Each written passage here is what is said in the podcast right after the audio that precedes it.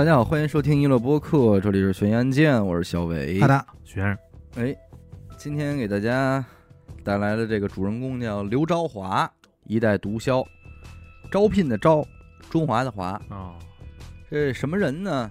死人。啊，是。这已经死了这这一轮了，死一轮了，那死很久了，十四年了，搞毒品的，而且在这方面啊非常大的一个影响力。哦，这是中国咱们国内第一毒枭，到头了，头号的，而且到今天没有超他的。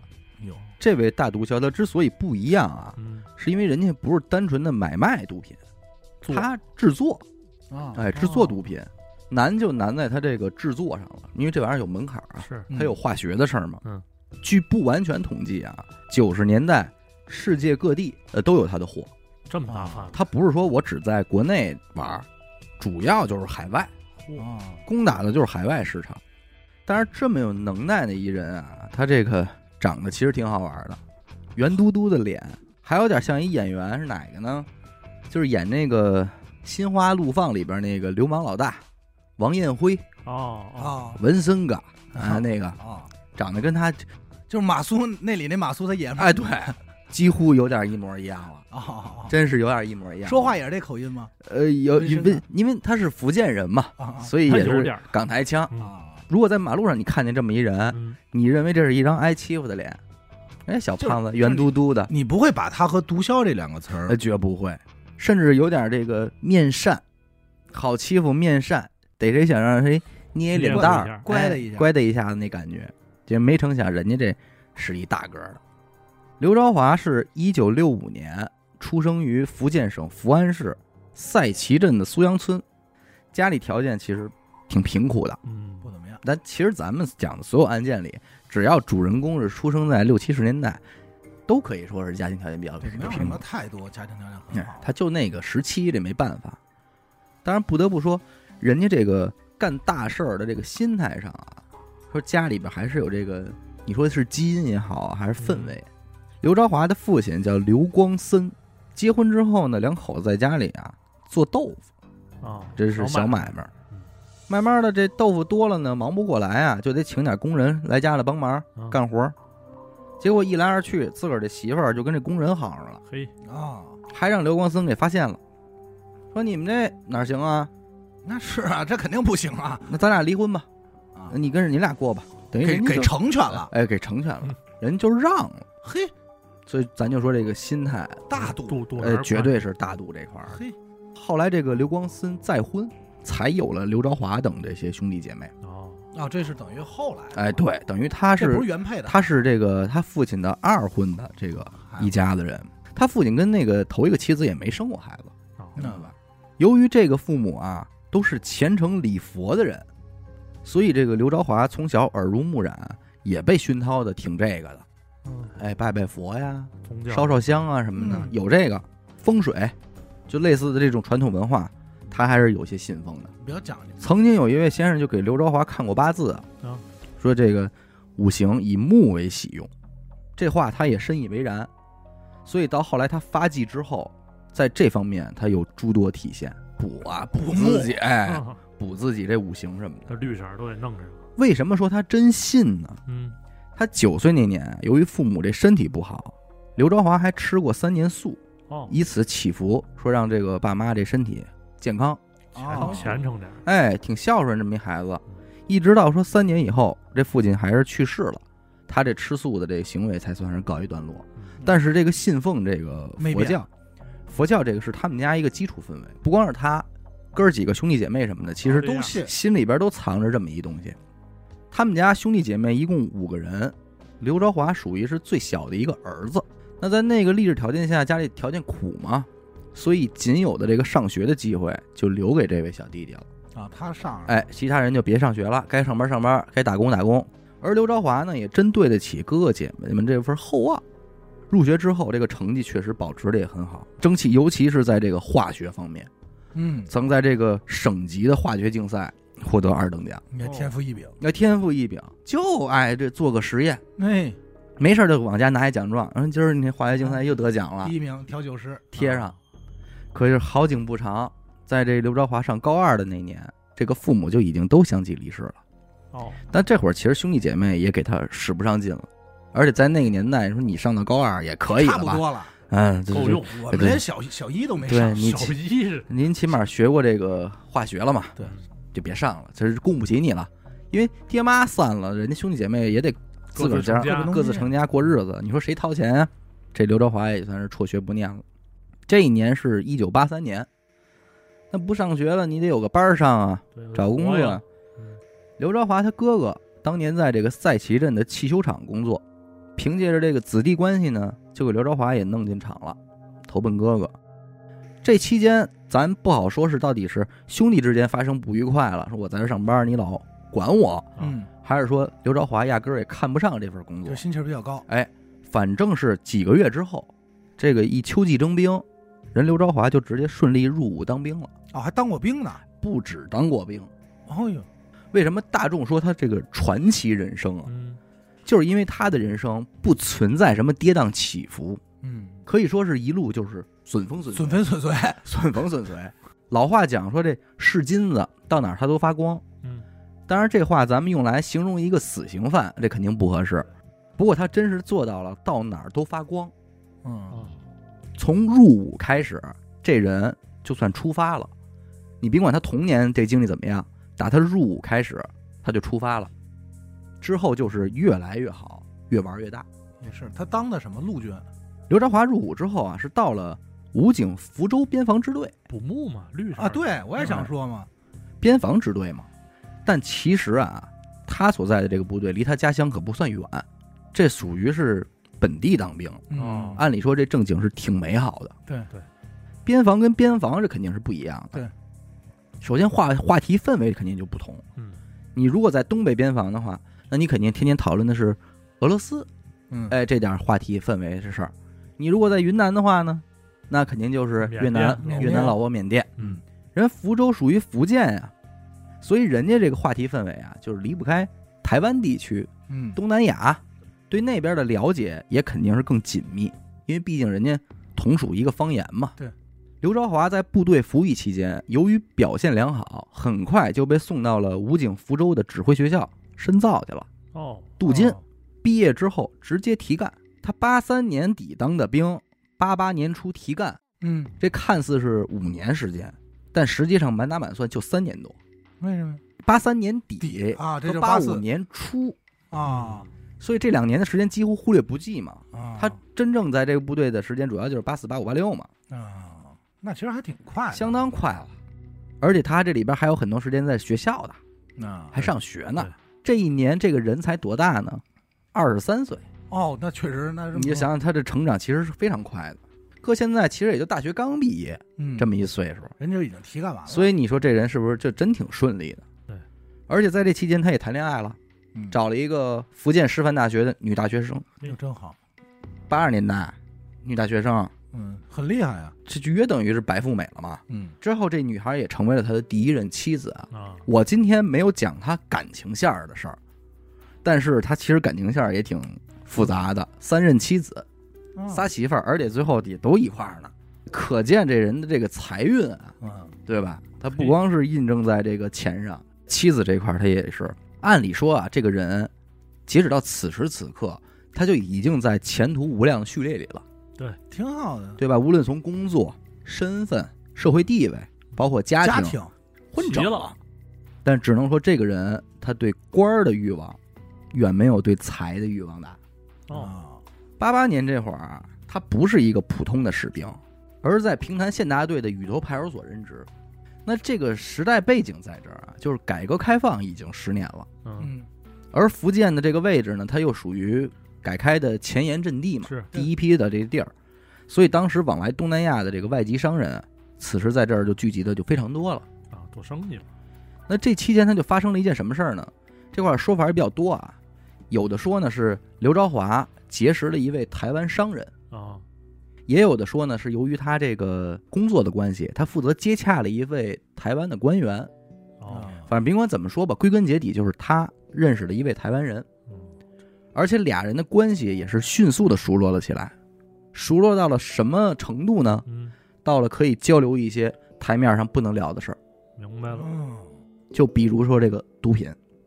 俩人的交往过程中，台湾这位就得知了说刘朝华在这个化学这块儿有有兴，趣，哎，嗯有方面有研究，于是就给他介绍起来了，说这个台湾现在比较流行的这个新型毒品嗯，叫冰毒，啊，怎么怎么做的，怎么就给分析。哦，给讲啊，那这一块儿其实就是给这刘朝华的兴趣勾的激撩激撩，对听进去了，有底子特别感兴趣。嗯，反正老聊老聊吧。有一天，这个台湾商人啊，就拿出一盒来说这是一百克麻黄素，嗯，就递到刘德华手里了。感冒通，哎，那意思就是老刘，你要是有兴趣的话，哎，可以做一做试试，啊，哎，搞一搞看能，不能弄看看能不能试验成功吧。刘德华就非常兴奋啊，而且为此还买了两本书，一本是台湾的有机精细化学，嗯还有一本是咱们这边的就叫有机化学。啊化学入门。哎，哗啪啪，我以为买两本书，一本叫《其实如何制作冰毒》呢。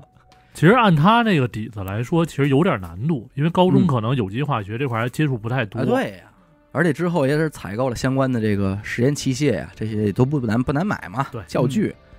几个小时之后，怎么说，这个冰毒就让他给提炼出来了，拖出一坨子来，真是有天赋。这就行了。一百克的麻黄素，他一共弄出来五十克的冰毒，这就够枪毙的了。哎，直接死罪，对对，这直接死刑，直接死罪啊。当然，这个初期的冰毒啊，它其实纯纯度度不够其实很一般，啊。而且样貌也不是那么精良不会买块冰糖吧？啊。不是不是，人家真是做，不过他也是把这个东西交给了台湾这哥们儿了。哎，对方也是伸出大拇指说：“行啊，老说行刘，，说老刘行，老刘华子，你他妈你是这块，你是该枪毙了，啊，快崩你了。该啊！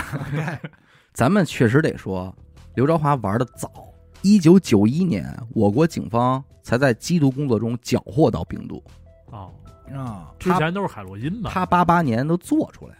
就那会儿，那会儿这边还没有呢，哎，所以这玩意儿，你说他这是真是早。头钩的，从这儿以后，这刘德华就进入到制毒行业了啊。没有，他就是试了一下，玩一下，哎，也了解了这东西哦，这个很好玩啊。反正我成功了。小试牛刀，做完以后该上班上班。但是后来发生一件什么事儿呢？就是刘德华呀，他被组织给处分了，之后就提前转业了。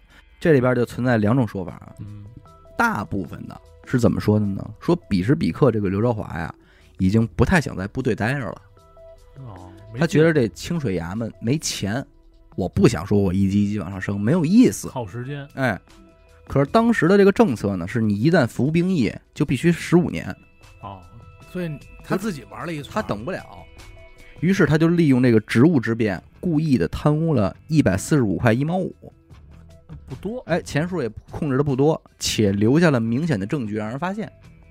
这样呢，之后就一被处分，你就顺利的这个退伍转业了嘛。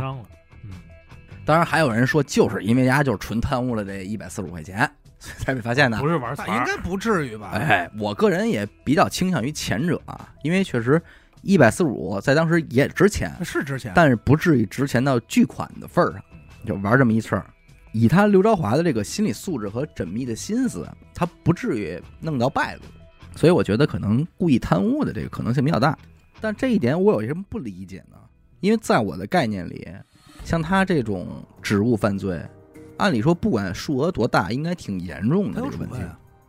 你不说判多少年吧，起码我觉得他应该不能在体制内工作了。入档案，但是不能理解的是，刘朝华因为这个贪污的问题被提前转业之后，居然是分配到了福州市人民法院当了一名法警，哦，还在公务员去了，嗯、还是公务员那可，能当警察了。确实也是认错态度比较好啊，咱这不好揣测呀。我觉得这个里边，他个人怎么钻营的这个人脉不好说，啊对，嗯，说两句好话，对吧？因为他毕竟在这个圈子里嘛，对对？吧？可能朋友给介绍，就说得了，也不会有嗯大事儿。反正你说这事儿闹的吧，就感觉给升官了似的。而且你想，法警这工作，那别的不说，他对于自己日后要干的这些事儿，嗯他能学习到不少这方面的经验。法律知识也行。哎，警方怎么侦查呀？怎么审你？怎么判你？这些他可他可是门儿清的。嗯一九九零年被评选为先进工作者，嘿，嗯同时呢，这一年也和自己的女朋友就结婚了。啊，九一年呢，又被评了一个三等功，就是年年有成绩。到了九二年，这人就因为说在当地这公务员序列里太有本事了，直接就说别干法警了，屈才了。嗯，咱们这不是改革开放吗？你抽调走，做那个招商引资去。嘿，哎，这这这差也太远了。这手里就抓着点小政策了，嗯，是，他有点这决定权。但我觉得还是跟那个年代就是环境有关系哎。保不齐他就是混得好，人脉多，就是因为他人脉多，会来事儿，脑子活络，符合这个做招商引资的这个工作，知道吗？这么给安排，给安排的，这也就真是到了人家交朋友的时候了。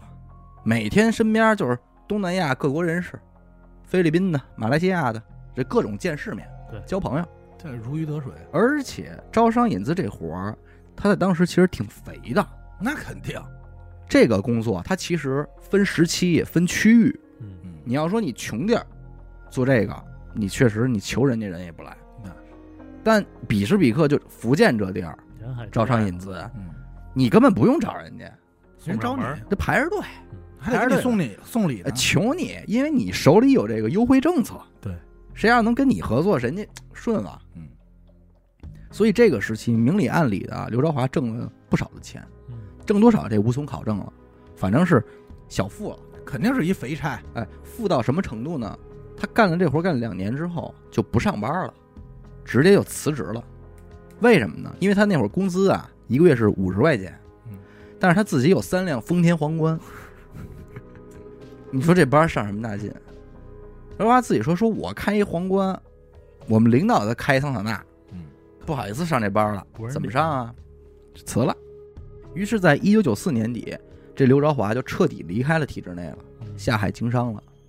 当时他是以一个这个台湾的这个商人啊合资，在当地建了一个叫福建宏发塑料有限公司，做塑料。塑料厂，表面上就是什么呀？回收这个加工国外的这个废旧塑料，洋垃哎圾，哎，在卖，就这意思。但实际上他暗地里干的事儿是走私汽车和家电，因为，当时刚改开嘛。上头其实就套一壳。哎，这一部分其实可以说是刘朝华真正的第一桶金，啊就下海经商了嘛，并且在老家也建造了一个那个三层楼的别墅。哦，哎，一时间就风生水起，说村里人都知道说老刘行。嗯，彼时彼刻，你看咱老说崇尚那个时期，说挣钱多容易，他是容易，没人干，你一干你就挣钱。嗯，可正义是因为那会儿啊，这个上层也在观察，对所以政策那会儿调整的频率也是今天你无法想象的。今天这东西行，明天就赶紧就不行了，因为人家大家刚改革开放嘛，都在试验啊。对有些东西行，瞬间第二天就违法呀。哎，所以干了不长，国家很快就加大了对这个走走私的管控力度。嗯并且废旧塑料进口这块儿也有许多新的政策出台了。嗯，这一下呢，这刘德华几条财路就基本就都断了。宏发塑料公司关门大吉，也就是这一刻开始，一代毒枭正式归位了，这人不走正道了，开始。坐自己这座上了。其实起因也很简单，因为他之前本来也玩过病毒嘛，他试过这活本身他不陌生，而且刘朝华在做生意这几年，他这个生意人的思维已经形成了，他知道什么叫回报比例这些事儿，啊，所以他在找新项目的时候，他主要参考就是这个，我挣不挣钱？哎，就这个一个单品，我我的利润率是多少，嗯那怎么着怎么着的。偶然一次跟人交流的时候，得知了说这个冰毒的回报率啊是百分之三千，多少钱？百分之三千呀，一块挣三十嘛，嗯，三十倍，嗯，这东西就没成本了，要这么算，啊说这是这真是不能再等了，回报率有点高了，必须得马上开干了。嗯急了。嗯，说这东西我也会，斥资四十万就开始了这个冰毒的研发工作，那个年代就拿出四十万，拿出四十万，之前存了也不少，太有他已经有第一桶金了嘛？为什么要研发呢？因为他是准备量产的，啊，他不是说我做一崩了，我他是要规模化的。你规模化就是说，人家做这冰毒花十块，我能不能花五块？嗯，压缩成本，压缩成本。其次是怎么样提升产品质量？哎，嗯，良心商家，哎，这当他妈这他妈良心商家，当正事儿。你看咱们今天市面上这些啤酒，嗯，这每个地方都生产自己的啤酒，呃，嗯青岛啊、燕京啊。当然，对于常年喝酒的人来说，你每款啤酒的这个差异非常大，对，口味儿啊、口感啊，对吧？哪个劲儿小，哪个劲儿大，烟也一样啊，啊，烟也一样啊。所以工艺和原材料的不同，也就决定了这个产品效果的不同。对嗯冰毒也是如此啊。当时能有的这个制冰工艺接近八十种，而大部分的手法里边，麻黄素这个原材料都是核心的成分。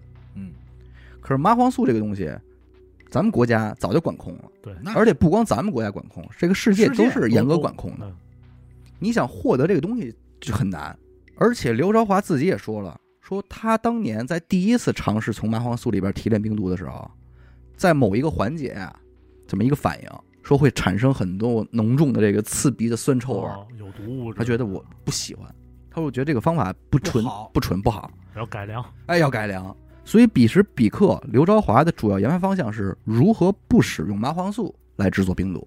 嗯，啊这功夫不负有心人啊！你这用 这时候用这词儿真好。反复的这个学习和试验，最终还真让他找到了能够替代麻黄素的这个成分，哦，嗯，而且这成分不受管控。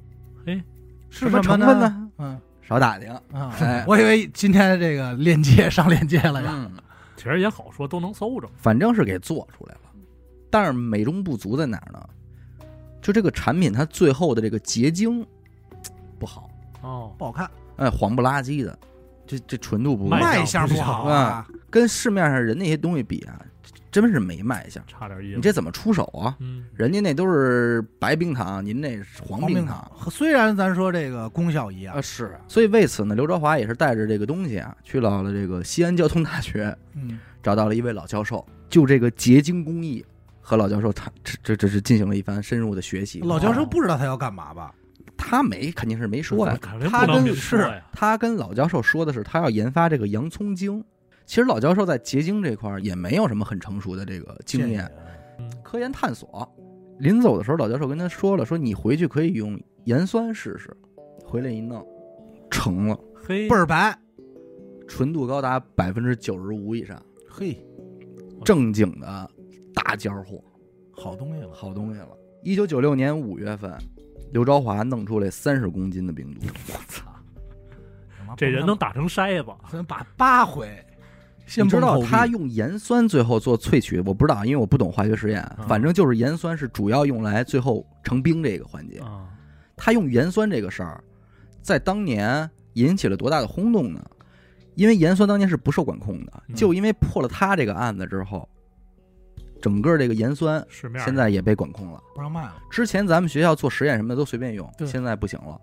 而且就因为他用盐酸这个事儿没逮着他之前，警察还误抓了好多这个真正的科研实验的实验室，哦，啊，就顺着这个盐酸这个途径，咱们这个青蒿素的这个屠呦呦。啊，还曾经被被逮过，问过，问过，就是做实验的，叭冲进去警察，嘛呢都别动，啊，别动啊！你这什么草？哎，就一啊一顿问，哦，其实就是都是受他牵连。嗯。九六年五月份，咱说了，刘朝华弄出来三十公斤，之后就交给了两个人帮他卖，因为他卖这块儿他不太管，不管销路嘛，哎一个叫张明辉，一个叫陈文印，帮忙销售。而且刘德华是千叮咛万嘱咐，别在国内卖，要卖就想办法出境，香港、澳门、台湾都可以再往远了去都行，嗯，就是别在国内卖。这哥俩呢，嘴上满口答应，实际上连福州都没出，啊，本地销售了，到市中心就要出手了。抢手可能也，而且第一个客户就是便衣警察，嗨，俩人直接就折了。哎，这三十公斤白白弄，刘朝华这边怎么生气不说啊，但是他利用自己曾经是法警这个职务之便嘛，嗯，在陈张二人开庭审判的时候，刘朝华就在坐底下听着，哦，我还去了，他去了。他之前跟这俩人嘱咐过，说我之前干过什么什么什么，嗯里边有人，你们真要出事儿了，别把我供出来，我保你们。我想办法还能给你们捞出来。也就是因为这个，所以陈张二人嘴真挺严。一审的时候没人，呃，那捡的，偷哎，地里挖的。你别管，天然的。哎天天天上掉下来的，嗯，法官说行吧，天兵嘛，呃，宣判，呃，死刑。崩了，这下俩人急了，他妈都他妈死刑了，怎么捞我呀？赶紧就供了，呃，刘朝华啊，还是给供了。给供出来了，哎，供了好使，俩人也因此就从死刑改无期了，啊嗯，抓刘朝华呗。逃跑这事儿其实也够影视剧的。啊，之前我不是说他自己有一个这个三层楼的别墅吗？警察去抓他的时候，他就在别墅里边收拾东西呢。为什么不着急啊？人家这别墅本身啊就建在这个河边，说是河，但其实这河还通着海呢。嗯，哦，水路，别墅里边有一密道，嘿下了这个密道，河边就是一快艇，嘿，常年预备着。就等着跑。他要说跑，从下密道开始，穿过密道开快艇出村儿，总共加起来不会超过十分钟。而警察要是开车进他们那村儿，打进村儿开始得花四十分钟。那他妈的已经跑了。关键是刘朝华站别墅顶上还能看见他们进村高儿，我的嗯，就是意思你什么时候进村儿我再跑，不着急。你没走一半我都出村了。嗯，那之后肯定是警方发布这个通缉令逮人呗，是吧？但实际上刘朝华没跑多远，他就躲在了距离福州大概七十公里的这么一个寺庙里嗯，躲着。你看人家 去这地儿，还是有这个家里这个熏陶，而且题外话啊，就是说在九零年到九六年这期间，咱们你要从迷信来说，有人说是这就是他缺大德了，所以家里人遭到反噬，嗯，他哥哥姐姐的下一代都相继的横死，哦，被被电死的、被淹死的什么的。那这家里人接受了这么大的重创，就导致他有很多的哥哥嫂子、姐姐姐夫就直接出家了，哦，哎，真正的出家了。看破红尘，而他家里边父母的这个骨灰啊，侄子侄女这骨灰都在这个寺庙里呢。这一家子就团聚了。哎，对，所以他去这个寺庙躲藏是有这个道理的。反正刘朝华在这个寺庙里边一共是生活了五天，每天就是烧香念佛，说别背我，呃，思考人生，忏悔，嗯，反思自己。肯定说我真不能相信这俩孙子，哎，说这他妈的，这这真相信。相信真是不能信这俩小卡拉米，对，贵一分钱没挣着啊！让你们家去香港，连他妈市区都没出，说靠不住。反正痛定思痛啊，刘朝华是带着二十万现金就跑到海南了，啊，准备说找机会咱们东山再起。也没打算计划出国。我个人没有任何问题，我这么潜心的这个研发能有什么问题呢？我大化学家，我。啊，这大尖货，朝华制冰，是吧？我这个企业都在，你他妈给他倒给起一名。就唯独是销售环节出事儿了，嗯，这一块是我的软肋，我有技术，毒品销售而又是一个肯定是错综复杂的这个势力，嗯，所以在这方面，刘朝华是接下来主要开发的资源，就是我怎么能找着专门卖的，就还想接着玩儿。哎，反正简短截说吧，在海南，刘朝华住了一年多的时间，嗯地下市场怎么玩这个钻研清了也差不多了。嗯，当时东南亚搞这个毒品销售的，要说比较个儿大的，是一个叫陈炳熙的人。哦，这个人也值得一期节目。丙烯也是玩化学这块儿的。哎，颜料颜陈炳熙颜料嘛。哎，当时陈炳熙的毒品固定来源是缅甸的毒枭叫谭小林，属于是谭小林做毒，然后发给陈炳新负责分发销售。那刘朝华其实就是一小卡拉蜜嘛，谁也没听过他呀。对，所以你想，其实认识人家没这个门子，一直又过了一年之后，才经过这个陈炳熙小弟的介绍，说我最近认识一哥们儿刘朝华，哦，平地抠饼能变。哎，这么着俩人见面一见如故。为什么一见如故啊？嗯，当时陈炳熙有一个事儿是他最发愁的事儿，说这麻黄素我哪儿弄啊？啊那是哦，还愁那个呢，哈，说这查太严，哪儿弄去啊？那边还愁这，这边就就不是事儿啊。用不着那个刘朝华一听说，操，什么年代了，哥们儿，啊，还玩那个，还麻黄素，懂不懂技术啊？是技术革新二点零了，头二年咱哥们儿就不用这玩意儿了。哎，怎么怎么着一说，哎呦，陈炳熙说：“操，行啊，兄弟。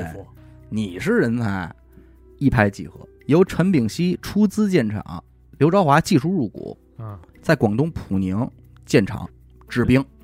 当时真是大几百万的投资建设，所以那这个产量肯定是不一样了。很快啊，就生产出了一吨的高纯度冰毒。嗯，是当然，这对于刘朝华来说是远远不够的，因为在刘朝华的规划里边，说他是希望能够能够做出一个日产十吨的一个大厂，我操！这都不是枪毙的，是给俺视野要放到国际上，啊国际上打造出自己的拳头产品。嗯滑冰出品，哎，而且滑冰，虽然刘朝华做的毒品纯度已经很高了啊，在业内就是好广受好评，但是他在这个产品研发和迭代上始终没有松懈。有一回啊，他看了一本这个美国的这个期刊杂志，叫《美国有机化学报》。嘿，哎，这期刊上，这文中就提到了说，现在啊，是这个美国最盛行的一种叫七号海洛因的毒品，说现在是这这是最尖儿了，啊，四个月就出来了。号称恶魔级的毒品，七号海洛因拿下拿下。拿鱼了，人家这个时候，它这个冰毒的纯度就已经从百分之九十五提升到百分之九十九了。因为这个玩意儿，它越往后，它每提升一个百分点，甚至百分之零点一，它难度都是非常大，的。工艺嗯那是可是它已经玩到百分之九十九了，快到头了到头了，到头了。而且它的产品经过市场检验，也是完全符合这个美国标准的，啊，哎，美国市场标准，也都认，呃，非常成功。说中国这边就得找华子，呃，朝华制冰你招华制冰，认它这款，刘朝华就生产了呃三十吨大尖货。这一笔啊，咱说实在的，其实这三十吨它价值是多少呢？嗯，大概是一百亿美元的一个市场价值。可是刘朝华自己分到手里，其实大概就是两千六百万啊，人民币，哦因为他因为他是在这个上级嘛，对对对，这个往外分发，他因为肯定还这是工厂，哎，他还有这个其他人还有利润嘛。不过这个运行期间，工厂还是发生了一些插曲，污水问题，哦，排水，排水。这之前刘德华也一直没注意过，结果造成这个排出的污水啊，就进入了附近这个村民的鱼塘里，给人家那鱼都给毒死了。嗯啊，那村民不干啊，那报警啊。打报警开始，为了避免夜长梦多，刘朝华这边赶紧就是把这工厂证据一销毁，厂子就关闭了。怕的就是你说你再一点查我，我不就那个你就完蛋了，裂了吗？这边厂子关闭了。一九九八年十月份啊，为了紧贴当时国家这个西部大开发的政策，哼，直接就把厂子搬到了银川。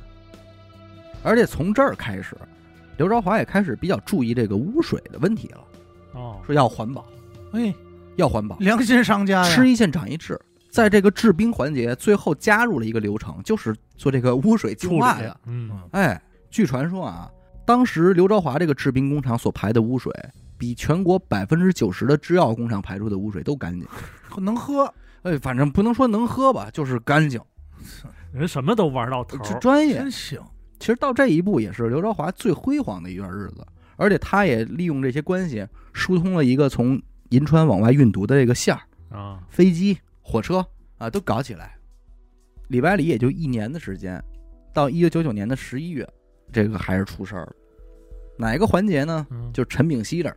啊，刚才咱们说下哎游折了，刚才咱们说了，这个陈炳熙啊是刘朝华的合伙人，也是招牌制冰的联合创始人啊啊，主要负责全球的这个分发销售环节。嗯。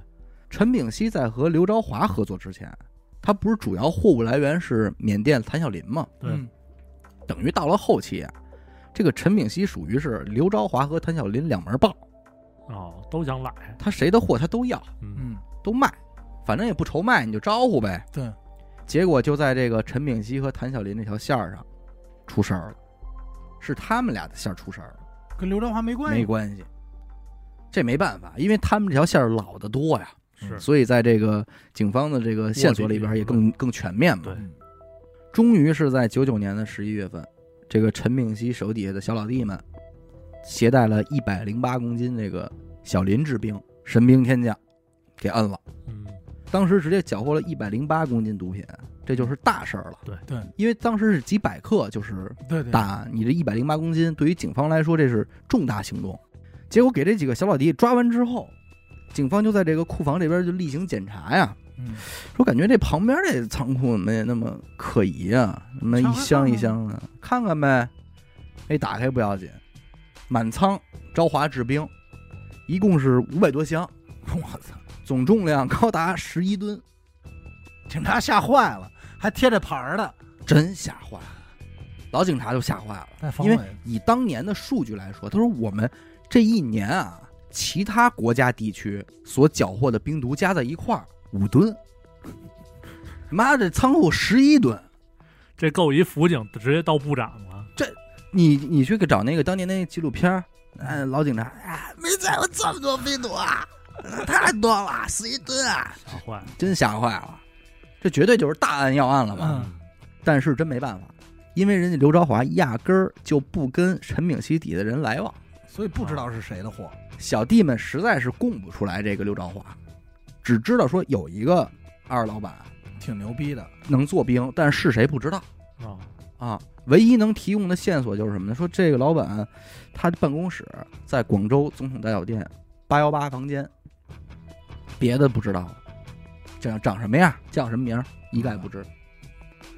转过头来，咱再说陈炳熙这边，嗯。手底下人遮了呀，他打电话给刘朝华通信儿，跑吧，但他没好意思说是他跟谭小林的线儿出的事儿，嗯他说咱咱俩那线儿出事儿了。陈敏熙说，咱哥俩只要在一块儿，到哪儿都没问题，都是产业。你就跟哥哥走，咱东南亚其他国家那边都有人有地的，嗯别跟国内待着了。但是呢，也不知道刘朝华怎么就那么敏，说要撤你自己撤，我就不走了，我自己想办法。嗯，哎，这么着，反正是刘朝华和陈炳熙正式列学了。个人顾个人嘛，哎，当时刘朝华的主要办公室的确在广州的总统大酒店啊，八幺八房间，这块儿其实又够一部电影的。怎么也有密道？他跟陈炳熙挂了电话之后，就准备回酒店房间收拾东西去。嗯可是这会儿兵贵神速的警方也已经到酒店了，嗯，有多寸呢？刘朝华和几名便衣警察是前后脚上的同一部电梯，嗯嗯，进了一个电梯了。但那时候警察其实也不认识他。警察不认识他呀，而警察进了电梯之后，直接就摁了一个八层。嗯，刘朝华脑子快啊，一看他们摁了一八层嗯，直接就摁了一七层，等于电梯到了七层之后，刘朝华直接出了电梯，走消防通道颠了，就差这么一会儿，在同一部电梯里，在同一部电梯里，太电影了。是但这就是真事儿。不认得。出了酒店，刘朝华直接找了一那个自行车店，买了一辆自行车，骑着自行车就走了，一共骑了三个小时。三个小时之后，顺利出了广州，这里应该跟他的长相和他骑车这件事儿，很有关系。对，谁也之后没想到。，对，之后是辗转到汕头、厦门、武夷山，最后是到了青岛哦，逃亡，等于这是他的逃亡生涯又开始了。嗯，因为其实你想，截止到目前这次十一吨的这个大案里，刘朝华属于完全没有案底儿。他真正的有这个案底儿的是在当年福安老家的事儿，嗯折腾那是老案子嘛。这次大案里边其实都不知道是他弄的，关联不上，关联不上，所以期间这个刘德华也是各种改名换姓，过得还挺顺利的。嗯。值得一提的是呢，前面咱不是说他深信这个八字嘛，嗯。所以他给自己改的这个十多个名字里边，全部都得带个木，啊、全部都得带木，而且就是那种最普通的刘森、啊，刘森。刘林、啊，刘木林，刘化林，哎，刘青森，全是这种前前后后十多个。为什么说这个人顺啊？嗯到了青岛，他说干点什么呀？嗯，当年比较流行这个福利彩票，刚刚问世，啊嗯，但是这个人压根儿到现在此时此刻他是不缺钱的，对吧不？缺钱，从来不缺钱啊，所以他其实不干，就靠这点钱活着，也活得挺好。嗯，但是不甘寂寞嘛。之后，刘朝华是大手一挥，直接在青岛开了十家这个福利彩票的这个彩票站。哦，哎，老开老开呢，他没事儿自己也买点这彩票，结果一不留神啊，那中了一百万，还接受了这个青岛当地这个山东电视台、山东卫视报道什么的。说这刘森过来中一百万了，哎，呃彩票站，因为当时还有那种什么现场开奖什么的嘛，他是一个主要的就是一个这是这是哪一年？呃九八九九年吧，这这是人物，哪说理去？人物真他妈不讲理啊！而且在青岛期间，你知道这个咱们中国这个中国海洋大学在青岛吗？嗯嗯他当时从上网啊，也就比较关注这个老师们都在干什么，发现这海洋生物系正研究这个海洋生物研究嘛，嗯，他还联系了人家，说我愿意出资四十万资助这个实验，哦，哎并且还上大学里给人讲过课，哦，说咱们这实验这比咱说最后是要用这个盐酸，啊哎萃取，萃取的是用盐酸，。是反正也正是因为他中了这一百万啊，这刘德华就觉得这个这不是钱的问题，哥们儿这个气数啊在这儿呢。就是他就觉得自己就应该干这事儿，他就干这事儿快乐。嗯，对，说这个这是运气在呀、还是得起，没办法，你说一百万都让我中了，这还怎么弄？但是没想到，一般中完奖都容易折嘛。所以这老刘同志呢，就打开了中国地图，重新选择这个目的地。建厂，哎版图，他为了这个紧贴西部大开发政策嘛，还是把目的地往西看，最终选择在了桂林。因为这桂林这俩字儿，你看啊，俩木，是他这木多俩木木旺，仨，木旺啊，俩字儿里有仨木，对，这是好地儿，宝地，而且给自己起名叫李青森。连连人家连姓儿连姓儿都他妈得带一改了啊，呃，带一木字木子李嘛，他怎么不姓林呢？他姓过林啊，啊？可能觉得李好使，姓过林，因为你想可能叫林子李不比较好使，因为你想这个李字儿啊，它是水生木之象是啊，木子这李就别给解释了，还哎他妈给解释呢，所以这个姓姓李肯定比这个姓穆要靠谱的多嘛。最后不还是遮了吗？反正摇身一变啊，他这回在桂林出现，就把自己打造成了一个投资商人。啊，我要投资，我要给桂林当地投资我李老板啊，啊！那你这你财神爷来了吗？所以他很快就就对接到了桂林市的各级领导，嗯，因为人家真花钱啊。是都拢着他了。哎，他成立了一个森森生物科技有限公司，森森生物科技有限公司。这点儿他妈木让他那个 logo 是不是绿色？呃，我我忘了啊，我忘了。但是 logo 里有树，嗯，嗯，但实际上啊，就是咱们从这个阶段来说，我认为刘朝华没有想在治病，他是想做医药。哦，当时他最得意的一个项目啊，是他包了三万亩的地，种这个叫红豆杉的一哦，个树。知道知道，那哎个应该是能治癌，好像是。哎，对癌症治疗这块儿是有这个很大的作用的。学过是生物学过，而且红豆杉的这个树啊，现在也属于咱们国家重点保护的这个植物。嗯，这这东西你要是一棵，你要给破坏了，基本就是说约等于牢底坐穿了。啊，呃，这是非常珍贵的一个东西。所以他当时最得意的，包括最后采访他的时候，他说：“我觉得我最好的项目就是我我这三万亩的红豆杉山林。啊，给留下了。呃，不是，其实他没种活哦，啊，他没有这个经验。他包了三万亩，但是他种完之后，在苗的阶段就已经死了。但是他想干这如果这东西真的那么好种的话，他也不会那什么。但是其实你想，他做的这件事儿，他成立了这个森森生物制药，然后他又包这个，他大概率其实还是想合成出一些药物，嗯在这方面做一些突破嘛。想干这事，嗯，而且再一个，我觉得他包这三万亩红豆杉林，主要跟这捕木也可能有点。你不这不禁琢磨吧？是很有可能他每天在这三万亩林子里我就想知道他最后折折没折木上，呃，吸收红豆杉来补木，补这能量也很有可能。总之，这个刘朝华在桂林发展的十分顺利，也在桂林当地成为了一个有头有脸的这个商界人士。嗯，零三年的时候，刘朝华家中进贼，他还勇斗歹徒，抓了仨贼，呃，上了当地《桂林晚报》的头版头条。这人这人有点牛逼啊！哎，说接受采访，说我当时我怎么怎么着，我这擒贼先擒王，我对一把我就给他抓住了。一把把把把不当过，当过兵嘛？对哎，这是抓贼二零零三年下半年啊，他在这个桂林郊外发现了一个天然的山洞，周围全是大树。嘿，说这也真好，一看木气就旺。刘德华就直接跟当地政府就把这洞承包下来了，啊，说我要在这儿研发这个药品。不好说人家是真的想研发药，还是说重操就业我要治兵。啊，但无论如何，反正政府是很快就给批下来的，因为人家之前撒过太多钱了，是对什么都投了，现在要一山洞，这这不叫事儿，对多少得给面子嘛。那能制服歹徒的肯定没没问题。所以其实你想，他真的傻吗？他不傻，人家过来投这么多傻逼项目，目的也不是为这些项目成，嗯，打通关系嘛。对对对，山洞租下来了，马上就要开干的时候，这还是真出大事儿。啊，陈炳熙折了，嘿，得亏当年没跟一块跑啊。哎，可是你他这一折呢，刘朝华想瞒，确实也瞒不住。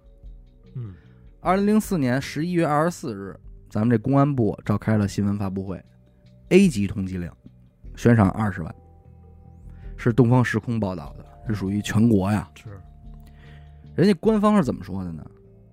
贩毒数量巨大，危害特别严重，这这这么定的性都其实没什么太强的词儿了都，啊，这都到头了但是那几年确实后来就是他陈佩琪遮了以后，就是遮之前俩人列学的时候，他没在治。他没在治。呃，这这我不能这么说，嗯只不过从资料上显示的来讲的话说，他是有把这目光往这个其他方向看的。啊就没有大规模的治病。哎，当时这个电视通缉令播出来的时候，刘朝华正跟茶楼里跟几个生意伙伴喝茶呢，这边喝着茶，电视上就播上了。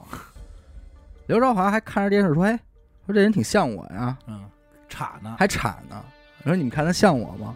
他说当当当然不是你了。然后看那几个不说话，啊，但实际上他真的是玩的一心理素质，因为他知道这事儿完了，有头有脸的人，对，他要是他没他没他事儿还行。对，他喝着茶说：“哎，行，哥儿姐你得喝着啊，我出去买盒烟去。就跑了。”开着车就就颠了，绕了。而且确实如他所料，通缉令一拨，桂林公安局电话就打爆了，嗯，说哎李青森就是刘朝华，因为毕竟悬着赏呢，二十万，零三年北京二十万能买一套房，那是那那，这不是小数。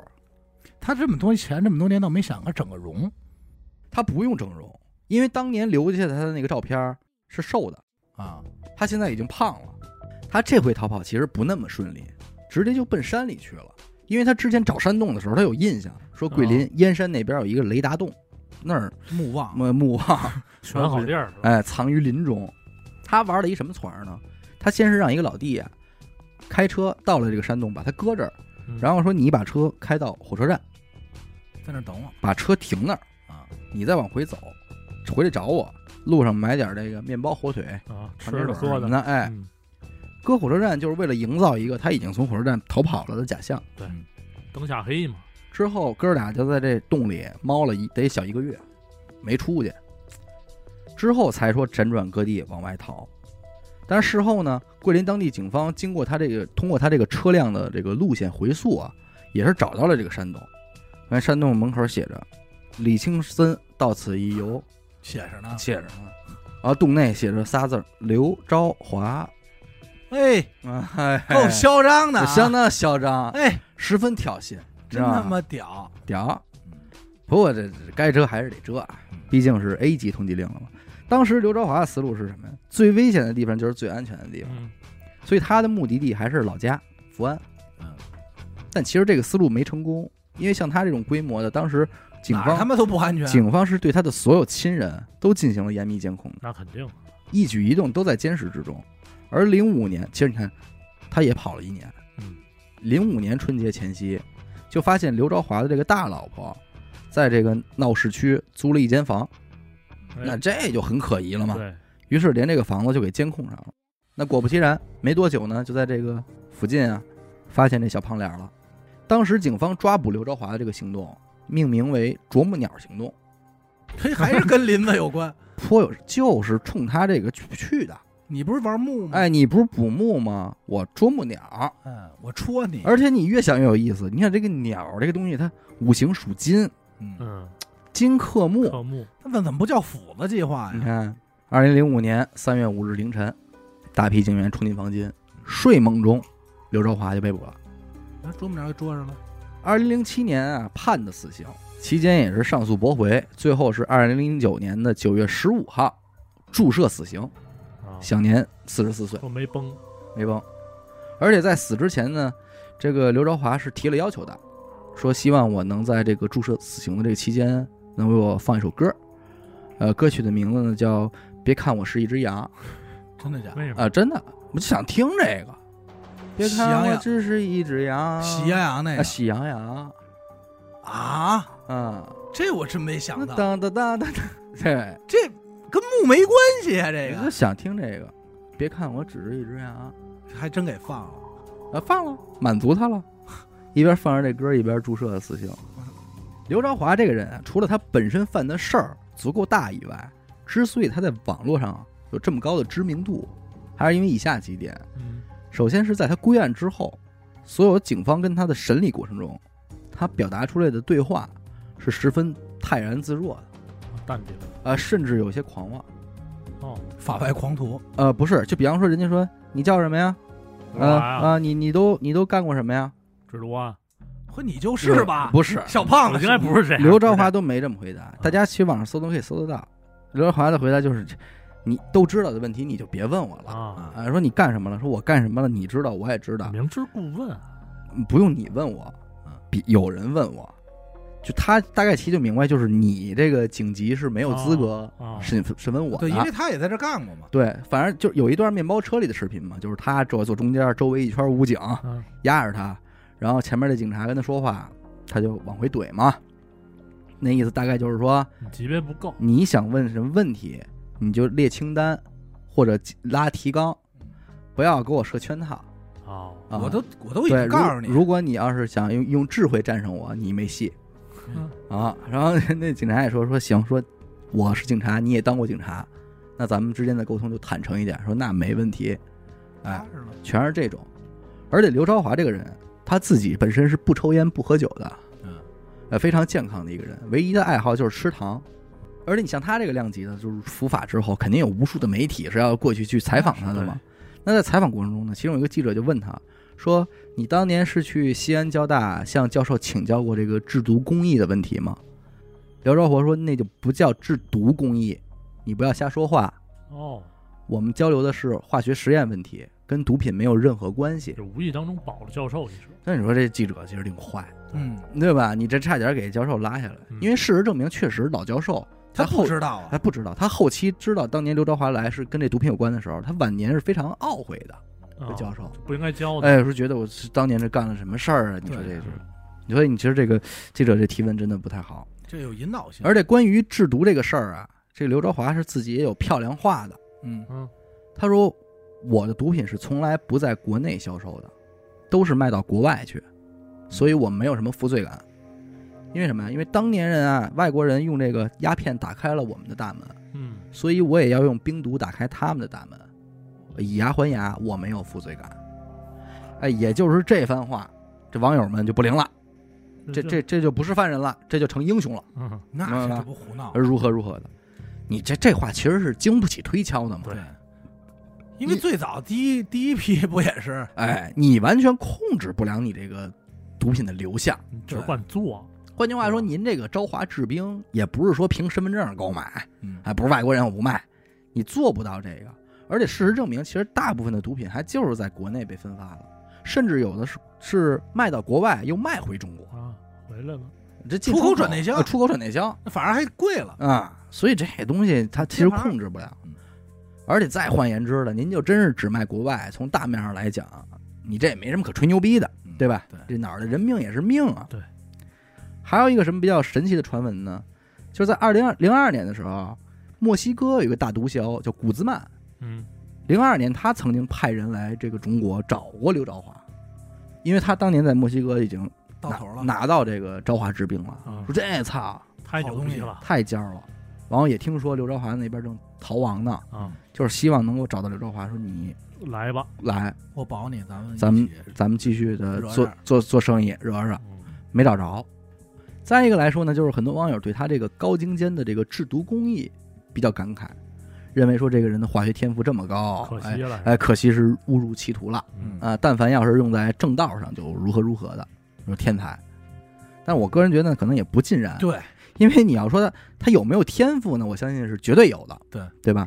但是你要说他有多么的前无古人，也谈不上，对，因为因为很多网友就是真的把他就就是列为化学天才、绝命毒师了。神话啊，就一代之一一代一代神，我看过最搞笑的评论是说，如果刘昭华还活着，会不会这个新冠的特效药就制出来了？啊那胡闹，这是，这应该是能够给广大医药工作者气晕的事儿。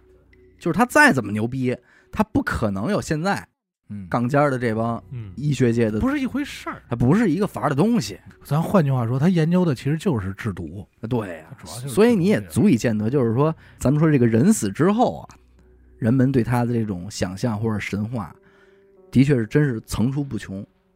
但实际上，这个人其实真的算不上，我个人觉得应该算不上有多高精尖的技术。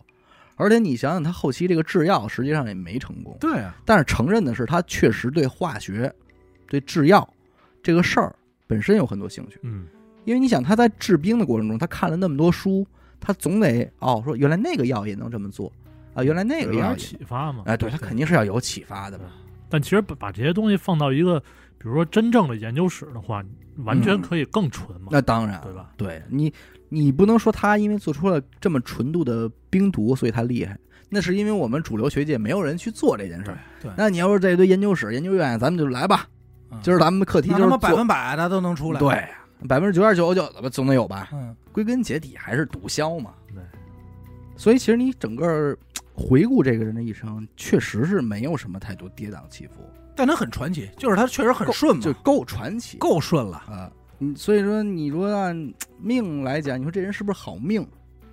后面他干了这么一事儿，哎，的确是够走运。是这命，他不干这事儿，他可能就不是这运了。嗯，这这有可能都是就是天注定的。对，就这事儿他就点在这儿了，嗯他就这事儿，他别的干不进去啊。嗯，对吧你要这么说，他就上来一直踏踏实实当警察，这一不是当当那什么对。当兵一直干着。那你看他，他二十年之后，其实真的有点不可限量。呃，咱也不能说大牛逼，但是咱就说没干好，嗯这日子过得也是正经的工薪阶层，嗯，也没问题，日子过得也挺开心的。但是你这话说回来，哪有那么多早知道呢？那对吧？对，而且他也不是说不知道自己干什么。对，我觉得他从年轻就是当兵之后那一步，就是嗯贪一百多块嘛，那一步开始就已经往歪道去了。就开始拢人脉、各种资源，对吧？一步一步计划自己怎么起来。他也不是，咱不能说他是一特正不爱财的人，那肯定不是，他为了钱嘛。对。你想那会儿他都知道我自己开开仨皇冠了，嗯，对吧？只能说是感叹他如果用真的用在正道上，或许能够真的还不错。我我这这几年看，反正看这么多案子，我的感受啊，就是咱以前老会有这想法，是干嗯正道上。现在我感受就是，他不会用在正道上。干不了。对嗯，他要压根儿对，比如说这我特爱化学，我就爱，制药。我就爱这，早就干制药了。对，打开始那会儿他就干制药了，就没必要上来就奔着兵去了。因为你已经有第一桶金了嘛。还是咱这么说，相对于其他来说，制兵一挣钱，二成本，还有就是说可能化学方式来说，相对简单，门门槛没有那么高，对对对，对吧？对。你要不你要这么说，你他妈合成你就合成疫苗，合成这些，他不干还是干不了吗？哎，就更难了。对。你去研究细胞啊，研究就相对于来说，门槛没有那么高，嗯。那他又觉得这事儿还是我爱好，嗯。那我就干这事儿，对，还能挣钱，这这人真不能神话。对，但是我觉得最后这叫啄木鸟计划还是挺逗的。是。就可他去，反正其实他的影视资料，他的影像资料也比较好找啊。如果大家有兴趣的话，其实可以去那个各种自媒体上去搜一下刘朝华这个人，能看到很多这个他的访谈啊、对话什么的，还挺全的。行吧，感谢您收听娱乐播客啊！我们的节目呢会在每周一和周四的零点进行更新。如果您也加入我们的微信听众群，又或者是寻求商务合作的话，那么请您关注我们的微信公众号“娱乐播客”，我是小伟，学生。我们下期再见。拜拜。